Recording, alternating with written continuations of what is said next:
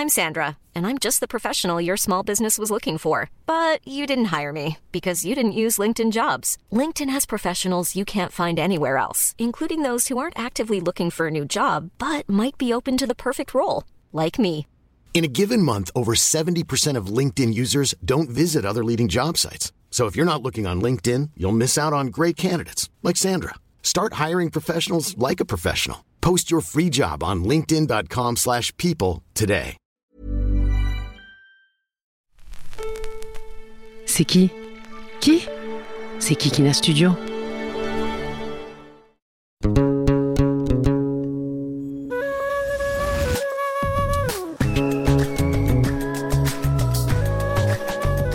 Hello tout le monde Aujourd'hui, on va parler de sexualité et de santé sexuelle dans le monde arabe, en particulier tout ce qui concerne les femmes. On le sait, le patriarcat est bien installé dans tous les interstices du pouvoir, en Occident comme dans le monde arabe. Le contrôle du corps des femmes est aussi ancien que la domination masculine qui entend maîtriser d'une part l'honneur de la famille par l'hymen et d'autre part la maternité par le ventre. Les femmes souffrent d'une multiplicité de problèmes de santé sexuelle et d'incompréhension liées à leur sexualité. Les douleurs pelviennes, les lésions génitales, la dysménorrhée, les troubles sexuels, les infections sexuellement transmissibles, les fausses couches, les complications obstétricales, etc., etc. Les différentes phases de la vie sexuelle et reproductive sont également des indicateurs de risque. La puberté, la grossesse, la ménopause, ça fait beaucoup. En contexte arabo-musulman, la sécularisation des lois et des pratiques sociales est une condition nécessaire au plein exercice des droits sexuels et reproductifs des femmes, même si elle ne suffit pas à assurer à elle seule cette libération. D'ailleurs, on en est encore loin puisque l'avortement est interdit dans quasiment tous les pays du monde arabe. Certaines femmes algériennes préfèrent souffrir le martyr à cause d'une infection au niveau des parties génitales plutôt que de risquer de voir un regard réprobateur de la part d'un médecin gynécologue. Le sultanat d'Oman décourage le mariage d'hommes avec des femmes porteuses de drépanocytose pour diminuer l'incidence génétique de la maladie. Les femmes marocaines en ruralité utilisent parfois du journal et de la boue en guise de serviette hygiénique. En 2021, au Yémen, le Fonds des Nations Unies pour la population a aidé 1,6 million de femmes grâce à ses services de santé reproductive. Pourtant, une Yéménite meurt toutes les deux heures en couche de causes presque entièrement évitables. En tout cas, qu'il s'agisse de santé sexuelle et reproductive, de sexualité ou de violence sexuelle à l'égard des femmes, il y a encore beaucoup d'urgence. Pour y voir plus clair, j'ai voulu inviter une spécialiste de ces questions, Dr Sandrine Atalla. Sandrine est une personnalité franco-libanaise, diplômée en médecine générale de l'université Saint-Joseph de Beyrouth, au Liban, en 2004. Elle part ensuite s'installer en France pour suivre une formation en hypnose médicale, puis de sexologie clinique à l'université Paris-Descartes en 2007. Personnalité reconnue et trilingue, elle fait partie du comité européen de médecine sexuelle. Sandrine est aussi une sexologue 3.0, puisqu'elle diffuse tous ses messages libérateurs et éducatifs au sein de sa communauté de 350 000 followers sur Instagram et 2,5 millions sur TikTok. Elle présentait aussi le talk show Lazem Tarif, Tu dois savoir, la première émission télé consacrée à la sexualité au Liban, avant d'avoir son propre podcast. Docteur Sandrine Atalla, ahlan wa sahlan, bienvenue dans Jeans et merci de prendre le temps de répondre à mes questions. Merci à vous de me recevoir. D'entrée de jeu, j'ai envie de vous poser la question du plaisir féminin. Est-ce que vous pourriez expliquer quels sont les modes de plaisir et les voies vers l'orgasme féminin, en particulier dans le monde arabe? Ah, bon, le plaisir féminin, comme on sait, est très, très varié et très individuel. Donc, euh, pour certaines, euh, il s'agit de, bien explorer leur euh, clitoris et de bien savoir le, le stimuler, que ce soit avec les mains ou la langue du partenaire ou un, vibro, ou que ce soit par euh, le fait de se frotter ou de croiser les jambes ou d'utiliser la douche. Il y a plein de façons de stimuler le clitoris, tout en sachant que quand il s'agit de pénétration originale, environ 20 à 25 des femmes seulement euh, peuvent atteindre un orgasme par, la pénétration vaginale toute seule. Mais si elles se font aider euh, par une stimulation sur le clitoris ou d'autres types de stimulation, elles pourraient peut-être arriver à l'orgasme pendant la, pénétration euh, vaginale. Le plaisir féminin, qu'il soit dans le monde arabe ou dans un autre monde euh, occidental, est toujours le même. Finalement, le corps féminin est toujours le même. Cependant, comme il y a beaucoup de, tabous, comme il y a beaucoup d'interdits, beaucoup de femmes n'ont pas exploré leur corps. Donc, elles ne savent pas comment elles peuvent atteindre euh, l'orgasme. Et elles s'attendent à avoir des orgasmes d'une façon spontanée lors de la pénétration vaginale. Du coup, pour beaucoup, elles ne ressentent pas de, plaisir pendant les rencontres sexuelles avec leur partenaire parce qu'elles s'attendent à qu'il y ait un orgasme. Si elles savent que l'orgasme existe, pour certains, elles ne savent même pas que l'orgasme existe. Donc, ça dépend de la culture, la connaissance de chaque femme, tout en sachant que dans certains pays, comme l'Égypte, euh, l'Éthiopie et d'autres pays, il y a ce qu'on appelle la, la mutilation euh, génitale féminine qui va euh, couper une partie du, clitoris, que ce soit le prépuce du clitoris ou carrément le gland du clitoris. Il y a quatre degrés de mutilation et peut aussi impacter le plaisir féminin et, la relation de la femme avec son corps aussi, parce que c'est un trauma qu'elle qu'elle va vivre. Donc déjà, parler plaisir euh, ou parler plaisir féminin est très tabou dans la société arabe, est interdit avant le mariage et est toujours considéré comme quelque chose de, tabou et, d'interdit, comme si on avait peur du plaisir féminin, comme si si euh, la femme découvre son plaisir, elle pourrait, je ne sais pas, se passer de, son homme ou euh, le tromper ou avoir des relations avant le mariage. Ça dépend encore des cultures. Dans certains pays, les femmes ont des relations avant les, le mariage, dans d'autres, non. Euh, ça dépend de chacune, ça dépend de leur choix, ça dépend aussi du, euh, disons, du milieu familial. Que dire aux hommes pour que se réduise le fameux orgasm gap, ce fossé orgasmique qui sépare l'homme de la femme? Quels sont vos conseils pour les couples hétérosexuels qui connaissent une baisse de la fréquence des rapports ou des dysfonctionnements rectiles et qui ont peur que ça les éloigne? Il est très important euh, de faire la différence entre, entre les deux. C'est-à-dire que pour certains couples, c'est la routine et euh, euh, l'ennui qui va les mettre une distance entre eux. Et pour d'autres, ça va être une dysfonction sexuelle. S'il y a une dysfonction sexuelle, il faut premièrement dédramatiser, en parler, soutenir le ou la partenaire et après consulter parce que finalement, euh, si une personne a une dysfonction érectile ou euh, une dame a une sécheresse vaginale ou mal pendant les rapports sexuels, même si on leur donne des conseils comme ça, euh, caressez-vous, prolongez les, les caresses, prenez votre temps, ça va pas suffire. Il faut vraiment traiter le problème. Donc, il faut premièrement dédramatiser, soutenir l'autre parce que ce n'est pas contre le ou la partenaire, c'est vraiment un problème qui peut être lié à des raisons euh, ou des facteurs euh, organiques ou des étiologies psychologiques. Et à ce moment-là, on peut traiter, parce que nous avons des, des traitements pour les dysfonctions euh, sexuelles. S'il s'agit de routine ou d'ennui, à ce moment-là, le couple doit déjà mettre le sexe dans leur calendrier, donc de donner du temps pour la sexualité, d'avoir d'autres façons de, de faire l'amour sans nécessairement une pénétration, mais aussi de s'aimer en dehors du lit, c'est-à-dire euh, d'avoir toujours des, euh, des comportements de séduction pendant la journée, de sortir ensemble, de passer du temps pour se parler. Et c'est ce qui va leur permettre de pouvoir toujours désirer le partenaire. Si on rentre dans, dans une routine répétitive, c'est pas porter un peu de lingerie qui va régler le problème. Parce qu'un couple, ça se réinvente chaque cinq ans, chaque sept ans. Chaque personne évolue, a peut-être d'autres besoins, a une autre vision de la vie, vit d'autres des changements.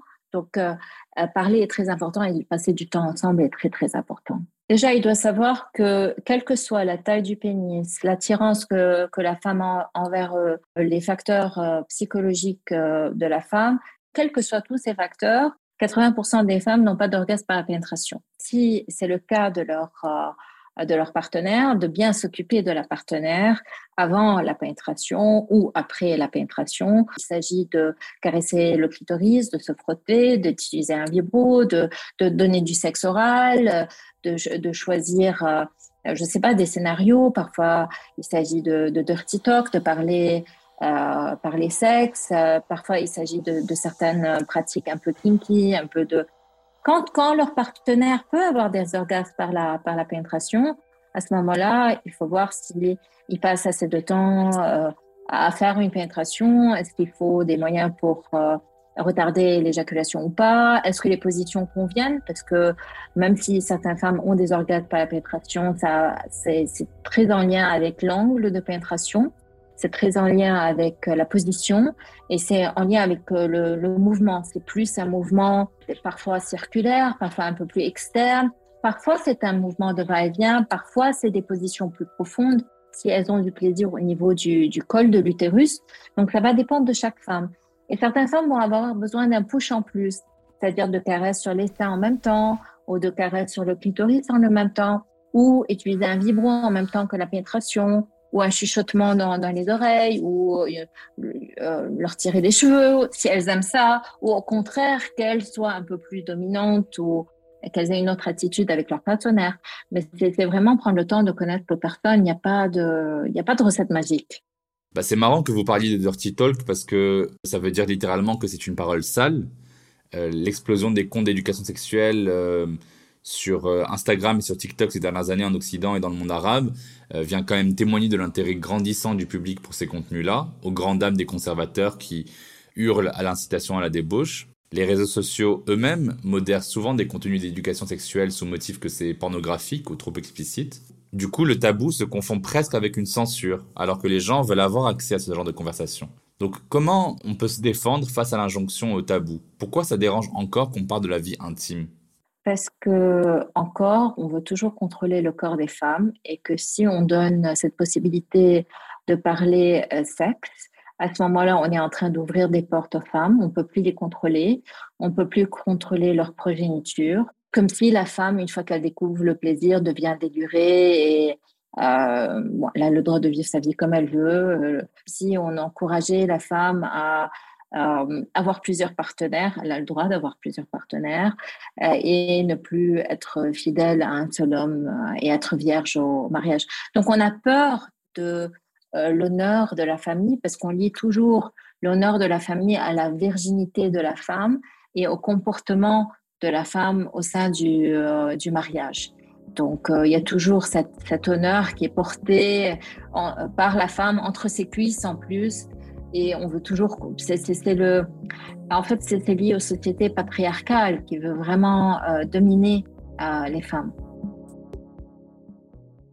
Alors, vous le savez, Jeans Podcast s'inscrit dans une démarche inclusive de toutes les identités sexuelles. donc, je me demande si vous avez déjà eu des patients LGBTQIA et je me demandais du coup comment vous gériez la diversité sexuelle dans le milieu des soins. Je reçois beaucoup de personnes qui sont euh, soit euh, lesbiennes, gays, bisexuelles, ça c'est très fréquent. Elles viennent soit en couple, soit en individuel. Euh, bon, leurs problématiques sont très différentes, c'est-à-dire que parfois je reçois des jeunes hommes gays qui ont peur d'échouer, qui ont une anxiété de performance et qui du coup perdent leur érection, surtout s'ils sont top, s'ils aiment pénétrer. Parfois, ils viennent parce qu'ils ont mal pendant la pénétration s'ils sont euh, bottom, donc pour anodysparonie. D'autres euh, vont venir, par exemple, parmi les femmes lesbiennes, euh, parfois elles ne savent pas vraiment comment avoir du plaisir ou elles ont honte de leur plaisir. D'autres ont du mal avec la pénétration si elles veulent utiliser des sextoys avec, avec leur partenaire. Parfois, c'est des questions de désir. Après, euh, malheureusement, je, vois beaucoup de personnes qui viennent et qui disent Moi, je suis euh, lesbienne ou gay et je veux changer. Je veux pas être lesbienne ou gay parce que ma société ne va pas l'accepter, ma famille ne va pas l'accepter. Et là, il faut bien expliquer que nous, on ne peut pas changer l'orientation sexuelle, que ça n'existe pas un changement euh, d'orientation sexuelle et que les thérapies de conversion ne fonctionnent pas. Les personnes bisexuelles viennent plus par, parmi les hommes. Parfois, ils viennent pour une question de de virilité, c'est-à-dire qu'ils ont l'impression qu'ils perdent leur virilité quelque part à cause de la bisexualité. D'autres, c'est plus pour des raisons de confusion, surtout s'ils sont euh, plus attirés par les hommes que par les femmes, mais qu'ils veulent être avec une femme parce que pour la société, c'est mieux d'avoir d'être avec une femme et parce qu'ils veulent des enfants. Et, aussi, euh, ils viennent aussi pour voir comment ils pourraient dire à leur, à leur partenaire féminine qu'ils sont euh, bisexuels. La question ne se pose pas s'ils ont un partenaire masculin il faut le dire aux partenaires masculins qui sont bisexuels. Les femmes bisexuelles euh, vivent une euh, bisexualophobie de la part des femmes qui sont lesbiennes et de la, part des femmes qui sont hétérosexuelles parfois. Parfois aussi, elles se cherchent, elles, cherchent à se comprendre et à savoir, bon, qu'est-ce que je fais de toutes ces possibilités de, plaisir que j'ai? Par rapport aux personnes trans, moi, je prends pas en charge les personnes trans parce que je suis pas spécialisée dans ça. Donc, en général, je les réfère si je trouve que ils veulent faire un chemin de transition. je ne suis pas qualifiée pour faire ça, mais parfois je, fais une thérapie de soutien quand ils ont certaines questions par rapport à leur plaisir, comment ressentir du plaisir dans leur corps? Si c'est par exemple une femme euh, trans, comment toujours avoir du plaisir, ou un homme trans, comment toujours avoir du plaisir. Pas beaucoup de personnes non binaires, et là se pose toujours la question des pronoms, et c'est c'est pas évident dans notre euh, pratique parce que euh, comme on est dans une culture qui n'est pas ouverte, si on va venir tout de suite dire à la personne, bon, quels sont vos pronoms, la personne ne va pas comprendre même la question. Et euh, déjà, quand je pose la question de l'orientation sexuelle, certaines personnes me regardent un peu, non, non, moi je suis normale. Je leur explique, non, mais toutes les orientations sexuelles sont, sont normales finalement. C'est euh, juste pour, pour savoir et pour vous comprendre. Donc, euh, pour les personnes non binaires, c'est aussi une recherche de soi, comment elles peuvent vivre le, le plaisir, ces personnes qui expérimentent beaucoup, et, euh, mais qui ressentent beaucoup de, de pression par rapport aux au partenaires. Bon, cette personne-là m'a dit qu'elle était souple avec les, les pronoms, donc c'était euh, elle ou elle, et qu'elle euh, voulait vraiment comprendre pourquoi son corps était différent ou pourquoi ses sensations étaient différentes. Et les personnes en situation de handicap alors? Elles ont aussi le droit à la sexualité ou c'est formellement interdit pour elles? Bien sûr qu'elles ont le droit à la sexualité. Le problème avec les personnes qui ont un handicap mental, elles viennent souvent avec, euh, avec leurs parents, avec leur famille. Et c'est pas toujours facile à, négocier parce que d'habitude, la famille a la tutelle et elles essaient de contrôler la sexualité de, euh, de leur enfant ou, du, du parent parce qu'elles elles, redoutent euh, des risques, que ce soit des risques de, grossesse, de viol, de maladies sexuellement transmissibles. Donc, euh, c'est pas pas toujours évident, et, mais, on, mais, on, essaie de faire au mieux. Après, pour les personnes à handicap, euh, qu'ils soient moteurs ou autres, j'en ai vu plusieurs. J'avais vu par exemple des personnes aveugles qui étaient en demande de, de, de son plaisir. J'ai vu des personnes en fauteuil roulant qui avaient des, des problèmes par rapport à comment avoir euh, une, comment être, euh, surtout pour les hommes, comment avoir une érection, comment euh, convaincre euh, le ou la partenaire que plus de stimulation est, est, euh, est, requise. Que je, je, me rappelle le cas d'un euh, d'un homme qui était venu chez moi, qui était en fauteuil et qui m'expliquait que depuis son accident, il avait besoin de films porno pour avoir une érection complète et que sa femme n'acceptait pas du tout ça. Elle était contre et qu'il se vraiment il se retrouvait euh, piégé parce que sans, sans ce support visuel qui boostait un peu son, son érection, parce que l'érection est double, elle est réflexe et, psycho, et psychogène, et que quand on a, ça dépend de l'étage de la lésion, parfois l'érection réflexe n'existe plus, l'érection qui est liée à la stimulation directe au niveau du pénis et là, on peut donner des injections intracaverneuses ou penser aux prothèses péniennes. Mais cette personne-là ne voulait pas faire mettre une prothèse pénienne. Mais il avait toujours euh, l'érection psychologique, c'est-à-dire que la stimulation visuelle, psychologique, euh, pouvait lui donner des, érections, certes non complètes, mais avec euh, un médicament de l'érection, ça allait.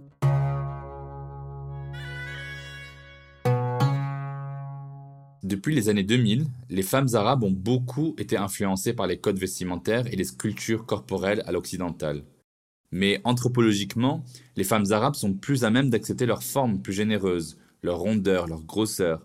C'est vrai par exemple en Mauritanie, bien sûr, au Maroc, en Égypte, où d'ailleurs les hommes sont plus fins.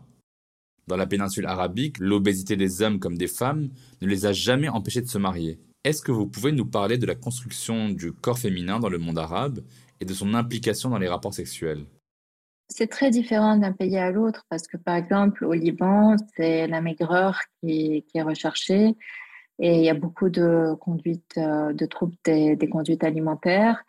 Et euh, il y a toujours il y a une mauvaise image de, soi euh, quand on a un, peu de, surpoids. Ou, ça, je parle d'un peu de surpoids, même pas de, beaucoup de surpoids.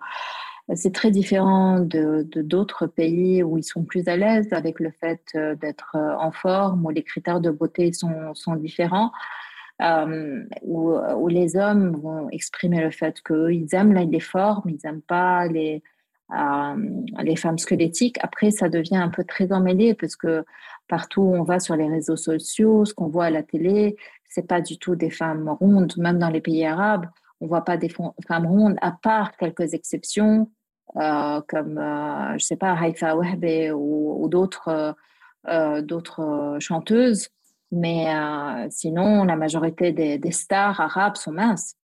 Donc, c'est aussi une, façon de, se projeter et de vivre euh, une, contradiction entre soi, pourquoi moi je ne suis pas à la hauteur, pourquoi je suis comme ça. Or, tous les corps, quels qu'ils soient, enrobés ou pas, sont beaux et méritent de ressentir du, plaisir et, euh, et, sont, et sont égaux. Au Liban, il y a trop de chirurgie plastique. Dans les pays arabes, c'est plus euh, des chirurgies pour le visage et pour les organes génitaux aussi des feelings dans le visage et aussi on, on met certains fillers dans les dans les organes génitaux, dans les, dans les grandes lèvres. Donc, euh, il y a, on surveille ce, ce, corps et du coup, on le, on le contrôle et on le limite dans le plaisir. Petite interlude pour mes auditeuristes arabophones.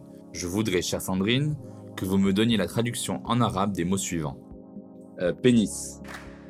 ou euh, Vagin. Mahbal clitoris, bazar, testicule, خصيتين والخصية sein, ثدي fesse, مؤخرة érection, انتصاب éjaculation, قذف orgasme, نشوة fellation, الجنس الفموي للرجل والجنس الفموي للمرأة Alors la pénétration, euh, il y a l'âge, l'oulouj, l'étrel, le jama, il y a plein plein de mots. Et l'hymen? Malheureusement, on appelle ça racha el bakara, donc euh, la membrane. La membrane de la virginité. En fait, on devrait euh, utiliser le mot eklil el mahbal. Ça veut dire vagin el corona et c'est plutôt le terme médical de, cette, de ce, de, ce, bout de peau inutile finalement. La raison pour laquelle je vous fais dire ces mots, c'est parce qu'ils ne sont pas dits haut et fort. Tellement pas qu'on ne sait pas comment les dire en fait. Souvent, on remplace les termes scientifiques par des gros mots, des insultes, comme si tout vocabulaire autour du sexe était vulgaire. Ou alors, parfois, on passe même à l'anglais ou au français, comme si la sexualité c'était un truc d'occidentaux quoi. Est-ce que vous trouvez ça urgent qu'au-delà de montrer la sexualité, on puisse déjà la dire avec des mots en arabe? Oui, c'est très très important parce que les gens ne se connaissent pas, parce qu'ils n'ont pas les termes, et euh, du coup, ils ont une mauvaise représentation de leur euh, corps. Et euh, finalement, les mots qu'on utilise pour définir nos, nos, corps sont très, très importants. Par exemple, beaucoup de, de femmes vont me dire, bon, on n'arrive pas à faire la pénétration dans l'utérus. Donc, je dois leur expliquer parce que pour beaucoup, le vagin n'existe pas. Et pour mmh. bien expliquer que le vagin est différent de, de la vulve, qu'il y a plein d'organes, qu'il y a un clitoris qui existe. Et donc, nommer mmh. le corps est très, très important pour permettre à la personne de s'approprier euh, son mmh. corps. Et c'est pas pareil pour les hommes parce que les hommes utilisent les mots, bien qu'ils utilisent aussi les mots euh, populaires ou, vulgaires, euh, surtout dans leurs rencontres sexuelles, mais ils connaissent très bien les mots, disons les mots scientifiques. Après, bon, pour l'érection et l'éjaculation, ils ont des, des mots qui qui sont pas très très scientifiques et des fois qui vont véhiculer des fausses croyances comme euh, l'éjaculation, ils utilisent l'expression mon, mon dos est venu. Ils croient que bon, l'orgasme vient du dos, et du coup l'orgasme fait mal au dos. Et euh, comme aussi la, masturbation, ils appellent ça euh, la adestérie, donc l'habitude secrète. Donc c'est des mots qui sont négatifs par rapport à des pratiques qui sont pas du tout négatives et qui peuvent être très très positives. Donc c'est important de donner les mots corrects dès l'enfance pour que l'enfant sache que j'ai un corps qui n'est pas sale et que comme j'ai un nez, j'ai un clitoris et j'ai un pénis et c'est normal. D'ailleurs, j'avais vu que dans certaines populations autochtones de Oaxaca, au Mexique, la première cause de mortalité des femmes était le cancer du col de l'utérus. Tout simplement parce qu'elles n'ont pas de mots dans leur dialecte pour signifier leur partie génitale.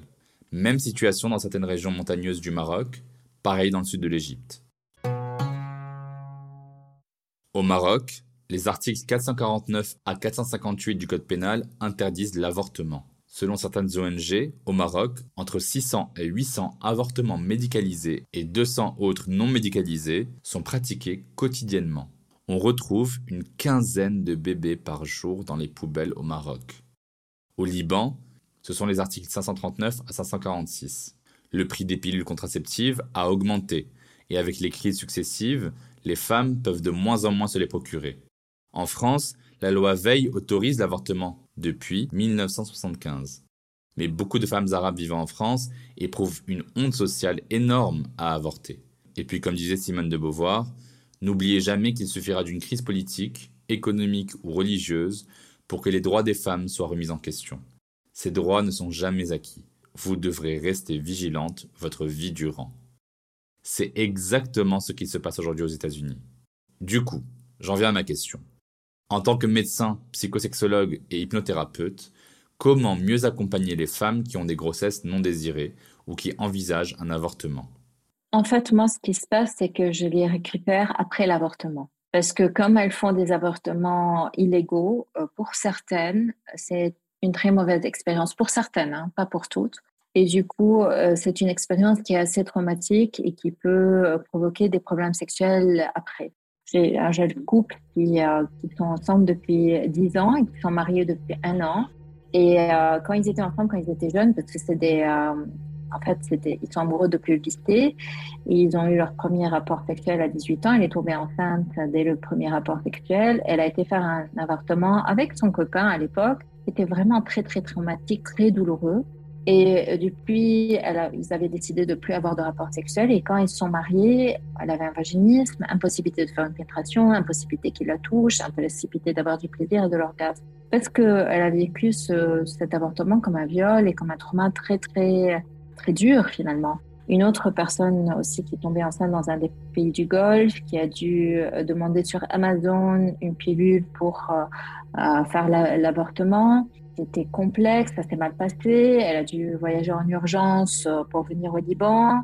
Donc, ce pas des parcours qui sont, qui sont faciles. Après, certaines personnes ne sont pas vraiment traumatisées, mais se trouvent dans un comportement un peu irresponsable, c'est-à-dire que je fais un premier avortement, euh, mais je me protège toujours pas. Et euh, je me rappelle du patient qui avait eu sept avortements. Et euh, une fois marié, qui dit j'ai j'ai pas de désir. Avec le même partenaire, hein, c'est pas qu'ils ont qu'ils étaient avec d'autres partenaires. Je, lui ai dit mais il n'y a pas, vous pensez pas que tout ce que vous avez vécu dans votre corps a peut-être eu une, résonance, euh, pourquoi ne pas après la première fois ou après la deuxième fois euh, utiliser un préservatif ou avoir eu recours aux, pilules contraceptives ou à d'autres façons de, méthodes contraceptives? Moi, je trouve que c'est un accompagnement qui doit commencer euh, à partir de la maison, c'est-à-dire que la famille, si elle a une bonne éducation sexuelle et qu'elle soutient vraiment les jeunes, de leur expliquer comment être safe toujours, que ça commence par le préservatif ou par la, par, la pilule, et puis que s'il y a un, accident ou qu'il se passe quelque chose, que, les, jeunes sachent qu'ils peuvent recourir à leurs parents ou à des associations qui peuvent euh, aider et euh, faire ce chemin avec la personne, à ce moment-là, ça se passe euh, beaucoup mieux. Toutes les femmes qui, beaucoup de femmes qui font un avortement ont après un sentiment de culpabilité, une peur de ne plus pouvoir tomber enceinte après, comme si elles allaient être punies parce qu'elles ont fait euh, quelque chose de mal. Après, c'est différent d'une personne à l'autre.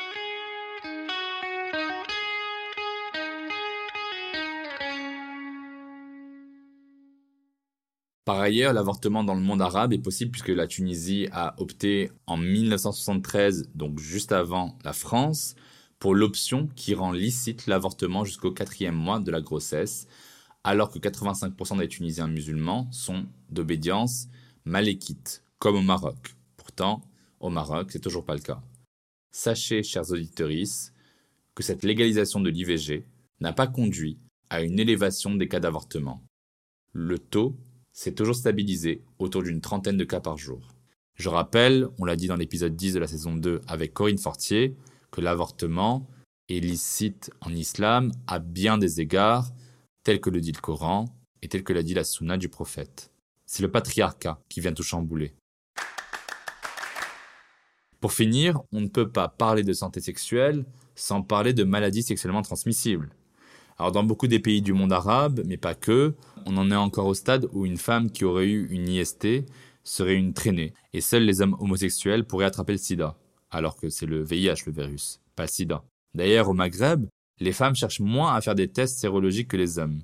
Pire encore, au Maroc par exemple, 71% des femmes vivant avec le VIH ont été infectées par leur conjoint. Bref. Est-ce que vous pourriez nous dire quelles sont les principales infections sexuellement transmissibles dont les femmes peuvent souffrir? Dans, dans, les pays arabes, ce qu'on voit le plus, c'est le HPV, donc euh, le papillomavirus, le virus euh, du, du, papillon, oui, papillomavirus, qui peut être, euh, on peut faire de la prévention simple par les vaccins, mais la vaccination est encore tabou parce que s'il faut vacciner des jeunes adolescents et adolescentes, ah, on est en train de leur ouvrir leurs yeux à la sexualité. Or, ce virus-là, à part les condylomes, ils peuvent faire des cancers. Et comme les femmes ne sont pas assez à jour avec leurs examens gynécologiques, à part quand elles sont enceintes, euh, du coup, euh, elles, ont des, cancers qu'on aurait pu éviter et qu'on aurait pu traiter au début sans qu'il y ait après de, graves conséquences. Après, il y a l'herpès aussi qui est très fréquent et qui, euh, on sait que le préservatif n'est pas suffisant pour la, pour la protection. Pareil pour le, HPV, qui peut être très traumatisant parce que l'herpès fait mal et que la femme se sent sale quand elle a attrapé l'herpès. Après, on a très très fréquemment euh, euh, le gonocoque, la gonorrhée et euh, les chlamydioses qui, qui peuvent provoquer des stérilités chez, chez les femmes. Et comme on ne va pas chez le gynécologue, on ne fait pas les tests, donc à ce moment-là, ça peut avoir des conséquences graves chez la femme et chez l'homme aussi, ça peut provoquer une infertilité. Hépatite B et hépatite C sont moins fréquentes. Hépatite B, surtout que la majorité des gens sont vaccinés de, de nos jours. La syphilis est en recrudescence, mais euh, euh, plutôt chez les personnes qui sont euh, célibataires. Et enfin, bon, oui, il y a le, VIH qu'on peut traiter, qu'il est important de, dépister. Traiter dans le sens qu'une fois que la personne prend le traitement, elle, ne, ne, transmet plus le virus, elle peut tomber enceinte, elle peut vivre longtemps. bon, elle aura toujours le virus dans son corps, mais avec une charge virale de zéro. Et du coup, elle aura, n'aura pas les conséquences négatives euh, du virus. En fait, on sait que c'est le SIDA, c'est quand on est dans l'état de maladie où on a toutes les euh, les complications liées au virus et du coup les euh, différents cancers, les différentes infections, etc. Et surtout quand la sérologie est gardée à un niveau indétectable, elle est aussi intransmissible. Tout à fait. On va conclure, mais avant, dans chaque épisode de Jeans, on déconstruit ensemble un mythe ou un mytho qu'on m'a dit ou que j'ai souvent entendu. Je discutais un soir avec un ami d'amis qui me disait Écoute, faut arrêter de nous dicter nos moindres faits et gestes. Je suis en couple depuis trois ans avec ma copine, je vais pas lui demander à chaque fois son consentement avant de faire l'amour quand même. Qu'est-ce que vous auriez répondu à ma place? Que si, parce que même si ça fait trois ans qu'ils sont ensemble, il se peut qu'elle n'ait pas envie et qu'elle a le droit de dire non on peut demander d'une façon verbale ou d'une façon non verbale, mais le consentement doit être euh, clair et enthousiaste. Et ça, c'est très, très important. Même si ça fait 20 ans ou 25 ans qu'ils sont ensemble. Merci infiniment, cher docteur, d'avoir pris le temps de répondre à mes questions. Je vous remercie. Merci beaucoup. Si l'on devait rappeler quelques points essentiels à retenir, ce serait 1. Envoyez vos dons pour aider les femmes au Yémen ou en Afghanistan. 2. L'éducation sexuelle ne pervertira pas les gens et encore moins vos enfants. Elle mettra juste fin au tabou. 3. Consent est sexy, mais surtout, c'est obligatoire. Non, c'est non. Peut-être, c'est non.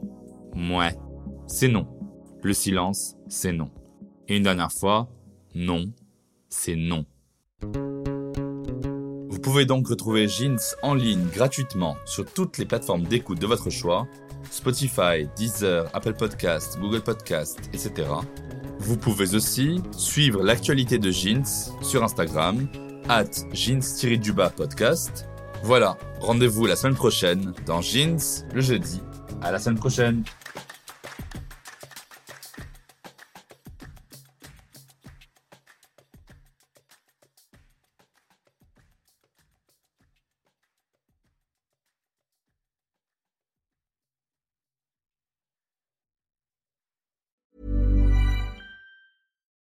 Normally, being a little extra can be a bit much, but when it comes to healthcare, it pays to be extra And United Healthcare makes it easy with Health Protector Guard fixed indemnity insurance plans. Underwritten by Golden Rule Insurance Company, they supplement your primary plan, helping you manage out of pocket costs without the usual requirements and restrictions like deductibles and enrollment periods. So when it comes to covering your medical bills, you can feel good about being a little extra. Visit uh1.com to find the Health Protector Guard plan for you.